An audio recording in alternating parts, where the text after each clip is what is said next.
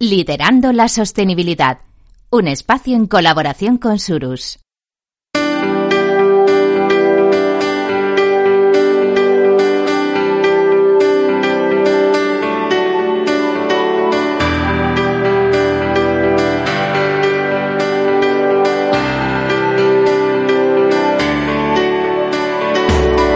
Capital, la Bolsa y la Vida, con Luis Vicente Muñoz. Y aquí empezamos nuevamente este tiempo dedicado a conocer el trabajo de los líderes en sostenibilidad en los distintos ámbitos empresariales.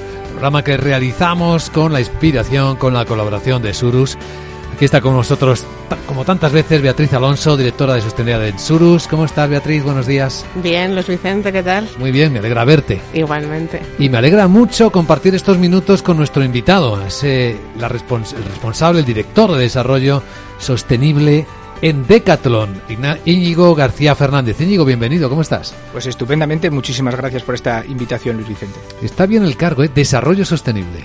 Efectivamente, que es tremendamente importante y estructurante para nuestra empresa. Porque no sé si es lo mismo decir director de sostenibilidad que director de desarrollo sostenible. Bueno, eh, desarrollo sostenible porque es la manera en la que queremos hacer las cosas, la manera en la que queremos crecer y desarrollarnos. Por eso es importante reflejarlo.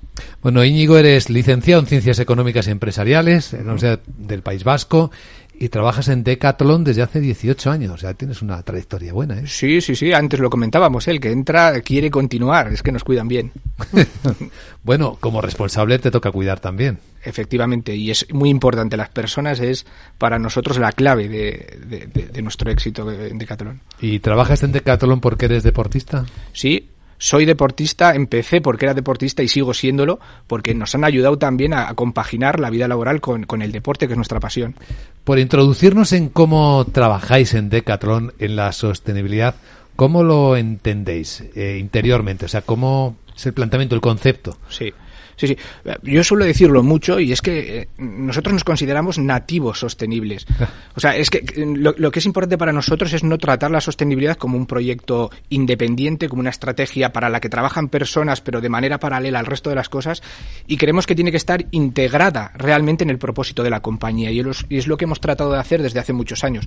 Porque cada día, y y somos una empresa que gestionamos la cadena de valor completa, cada día hay cientos de, miles de personas que trabajan en el diseño, en la, en la producción, en la venta directa en la tienda eh, de nuestros productos, pero en paralelo cada día pues eh, generamos un impacto ambiental. Somos responsables de que nuestros productos se desplacen a lo largo de, y ancho de todo el mundo, consumimos cantidades enormes de energía, provocamos que las personas tengan que venir en sus vehículos a nuestras tiendas cada día y por lo tanto actuamos, pero hemos actuado basándonos en nuestro propósito, en el motivo por el que nos levantamos cada mañana para ir a trabajar, no haciendo caso o esperando que viene, venga alguien y nos lo diga a una legislación. Por eso, pues eso, en 1986, fíjate tú, ya hace casi 40 años, cuando nadie hablaba de economía circular, cuando no había, eh, no estaba de moda la, moda sostenible y todos estos conceptos, organizamos el Trocatlón, que yo no sé si, si lo recordáis o lo conocéis, que es una feria de compraventa de material de segunda mano donde pues un padre podía eh, pues traer una bicicleta que había comprado para su niño, se la había quedado pequeña, pero estaba perfectamente eh, en condiciones de uso y la podía vender en Decathlon para comprar otra nueva bicicleta. Pues esto llevamos haciéndolo 40 años y hoy pues vemos Wallapop y otras muchas empresas que siguen estos modelos eh, de los que nos encontramos tremendamente orgullosos. Y en el 2010 lanzamos el primer producto ecodiseñado. Sí. Que tampoco se hablaba de moda sostenible ni nada de esto. Y encima el producto top ventas mundial, que era el Polar Forclaz 50, un jersey polar hecho de, de poliéster 100% reciclado. Y, y, hoy, por ejemplo, nuestro director financiero, y es un ejemplo de la integración en en, el proyecto de todas las personas de la sostenibilidad, ya no es director financiero nunca más, ya no es CFO, le llamamos CVO porque deja de ser Chief eh, eh, Financial Officer por Chief Value Officer. Oh. Medimos el valor de la compañía no solamente con el resultado económico, sino también con eh, el resultado eh, medioambiental, el resultado social. Y así es como decimos si Decathlon está teniendo éxito un año o no, atendiendo a, las tres. Pues con ese cambio de rol, o con mayor razón, estáis dando más valor a la propia responsabilidad financiera. Mm. ¿Verdad, Beatriz? Sí, sí, desde luego. Y, y en ese en, ese valor de impacto ambiental, ¿qué es qué acciones hacéis para reducir esas emisiones? Claro, Bueno, nosotros la estrategia de sostenibilidad eh, la sentamos o la construimos sobre lo que nosotros llamamos los cinco grandes desafíos. ¿no? El primer desafío, y como bien dices, es el cambio climático, la estrategia de descarbonización, pero también tenemos un plan de renaturalización, de protección de la biodiversidad. También tenemos la movilidad sostenible como una de las grandes palancas, entendiendo que la movilidad no es solo descarbonización, es que es mucho más. Es como es salud física, salud mental, la manera en que a través de nuestros productos podemos mejorar la, vida, la convivialidad de las ciudades. También tenemos la circularidad como uno de los grandes ejes estratégicos y estructurantes y por último el, impacto social el impacto que generamos no solo en nuestros trabajadores, pero también en, en, las, en las personas que nos rodean, en los vecinos que tenemos alrededor de nuestros centros. Y en cuanto al cambio climático, pues hemos decidido fijar una estrategia eh, basándonos en lo que la ciencia nos dice.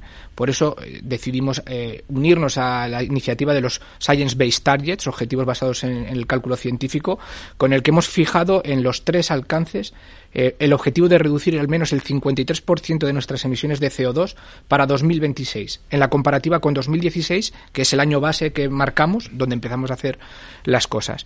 Y vamos a conseguirlo. ¿Cómo vamos a conseguirlo? Pues a través de un plan de descarbonización que hemos trabajado de mano de los equipos financieros, el equipo de sostenibilidad con expertos de, descarbonización, pero los equipos financieros también, en el que hemos escrito eh, nuestro compromiso, nuestra trayectoria de reducción de emisiones de CO2, línea por línea de impacto, asociada a una trayectoria económica, a unas inversiones y a unos gastos que vamos a tener que hacer para tener éxito. Por ejemplo, si decidimos eh, vamos a descarbonizar el transporte de cortas distancias a través de la electrificación, pues medimos que en 2026 vamos a tener el 30 o el 40% de nuestra flota electrificada y también medimos cuánto nos va a costar, atendiendo a los precios actuales del mercado de hacer esa transición. Lo mismo para el 27, 28, 29, 30. Y con esto garantizamos que la descarbonización se va a producir a la vez que no ponemos en riesgo, por ejemplo, nuestro modelo de negocio. Garantizamos esa descarbonización manteniendo una trayectoria económica que podemos afrontar. Íñigo, en la relación, en vuestra relación con los proveedores, en la relación de Decathlon con su red de proveedores, ¿estáis en el momento de la influencia para que lo hagan como vosotros o habéis pasado ya a la línea de la exigencia de que para trabajar con vosotros tenga que tener ya su plan de sostenibilidad también? Pues ambas, realmente son ambas. En primer lugar, y también volviendo a citar la iniciativa de los objetivos basados en el cálculo científico, cuando empezamos o tenemos que contratar a un nuevo proveedor, le pedimos o exigimos dentro del pliego de condiciones que ellos también tengan trazada su trayectoria atendiendo a estos objetivos de a estos science based targets.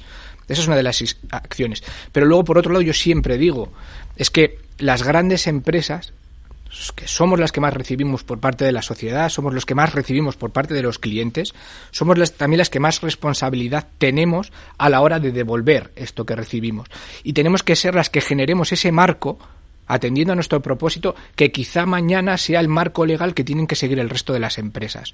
Las grandes empresas generamos un marco, generamos un modelo que los policymakers asumen, incorporan a las regulaciones y luego todos los demás deben seguir. Ese concepto de empresas tractoras. Beatriz, ¿qué más cosas nos interesan del trabajo de Íñigo? Sí, sí, es muy interesante lo que yo iba a preguntarte sobre el alcance 3, porque claro, el alcance 1 y 2 en emisiones está más controlado, pero el alcance 3, como decía eh, Luis Vicente, es el tema de los proveedores eh, y también los, los consumidores, ¿no? ¿Cómo, ¿Cómo hacéis un poco para influir en todo ese alcance 3? Claro, nosotros no medimos nuestra huella de carbono de otra manera que no sea con los tres alcances, con todos los impactos.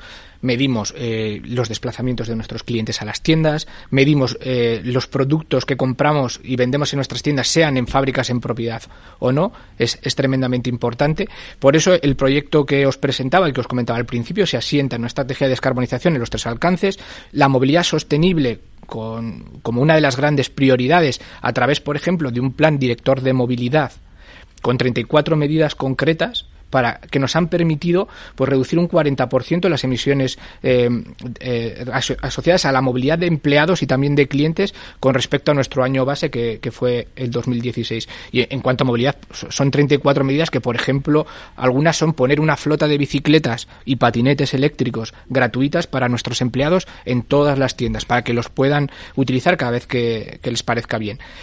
Pero también con una estrategia de, biodiversidad o renaturalización, porque muchas veces ah, abordamos la sostenibilidad solamente desde las emisiones de, carbono y este túnel que decimos del carbono nos hace no atender a otros impactos importantes que estamos generando. Al abrir una tienda, estamos ocupando espacios naturales que antes estaban ocupados por, otros entes. Entonces, ¿cómo eh, renaturalizar esas áreas? Y, tratar de tener el mínimo impacto no solamente en CO2. Y luego, por último, la circularidad, que si queréis luego os cuento que para nosotros ahora es uno de los ejes más importantes. No, luego no, ahora. ahora, ahora. pues eh, la circularidad, pues eh, yo creo que es uno de los grandes retos, una de las mayores dificultades a las que nos enfrentamos, cómo conseguir hacer tan competitiva una industria circular como hoy es una industria eh, lineal. Porque una empresas como Decathlon, por ejemplo, poder acceder o poder fabricar un producto hecho a través de un, material reciclado le es más complicado por el estrés que hay del mercado, por la escasez que hay de este tipo de materiales secundarios, como por el precio al que obtenemos que, hacerlo con materias primas nuevas. Por eso, eh, nosotros asentamos la estrategia de circularidad en dos ejes principales o en dos grandes pilares. El ecodiseño, o cómo reducir el, impacto ambiental de los productos que vendemos, y luego los nuevos modelos de negocio circulares. El ecodiseño y aquí también nos, sentimos orgullosos porque es una metodología que hemos trabajado con ADEM, la Agencia Francesa del Medio Ambiente, con el Ministerio de Transición Ecológica francés, por el que analizamos el ciclo de vida completo de cada producto que vendemos. Desde cómo extraemos las materias primas hasta cómo lo vendemos en las tiendas y qué puede pasar al final de vida del propio producto. Y decimos que un producto es ecodiseñado si conseguimos reducir al menos el 10% del impacto ambiental que generamos con este producto. Impacto ambiental no solo CO2, es también eh, escasez de recursos, contaminación directa de tierra y agua. Entonces, menos 10% con respecto al producto comparable, pero también un producto ecodiseñado tiene que durar al menos un 30% más que un producto original. Y lo, y lo, comprobamos con una metodología también muy formalizada de a que sometemos a estrés los productos. Y, por, y como tercera eh, llave para decir que un producto es ecodiseñado es la, la, capacidad para ser reparado. Un producto ecodiseñado tiene que tener una solución de reparación al menos al 80% de las averías más frecuentes o, problemas más frecuentes que puede tener este producto. Así que estrategia de ecodiseño, pero también nuevos modelos de economía circular, porque fabricar un producto para que dure muchísimo más no tiene sentido si luego el cliente pues no quiere utilizarlo mucho más y lo va a acabar desechando de la misma manera. Por eso yo creo que todas las empresas tienen la responsabilidad de en paralelo generar eh, un sistema o un flujo de recompra de los productos para volverlos a integrar dentro de, un sistema de venta y alargar su vida. Así que en circularidad nosotros eh, estamos desarrollando modelos de compra-venta, modelos de alquiler y modelos de reparación que complementen el cómo diseñamos los productos y cómo reducimos los, los materiales que ponemos en el planeta. Muy interesante. Nos queda un minuto, Beatriz. ¿Alguna cosa? Pues bueno, yo para mí me parece un ejemplo, ¿no? De gran empresa de sostenibilidad que es top. Pero también quería preguntarte cómo ves tú mm, desde España y también que eh, Decaldón está en Europa y en otros países, cómo ves la sostenibilidad en España respecto a los otros países. Una eh, comparación que no sea odiosa. Bueno, a ver, yo creo que España tiene muchísimo que decir. Y en concreto, si hablamos de la circularidad y de toda la industria de la moda, del textil y del calzado, tenemos la oportunidad de generar esa industria que falta desde aquí, desde España, porque las bases están asentadas y la voluntad está. Ahora, por ejemplo, hay un ejemplo empresarial que es genial, y es que las grandes eh, empresas del retail de la moda, Inditex, Mango, Tendam, Decathlon, Kiabi, siete u ocho empresas de la moda están decidiendo empezar a trabajar juntos, se han unido, nos hemos unido, para dar solución al gran problema del residuo del textil y calzado. Y esto es lo que tenemos que conseguir hacer en todas las industrias, que los que realmente tienen la palabra generen ese modelo antes de que lleguen regulaciones y que luego esto pueda provocar algo exponencial en el resto.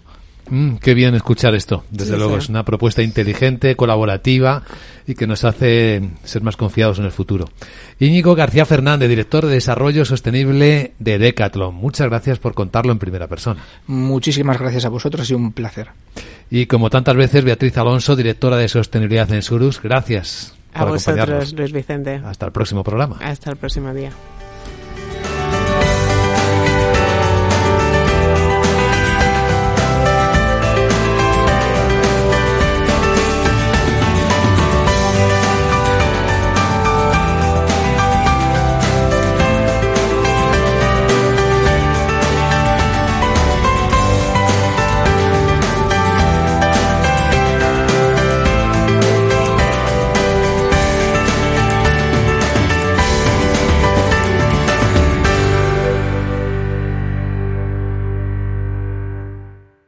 Surus, especialistas en sostenibilidad. Acompañamos a quienes nos rodean en la transición de los modelos de negocio lineales a modelos más circulares y con compromiso.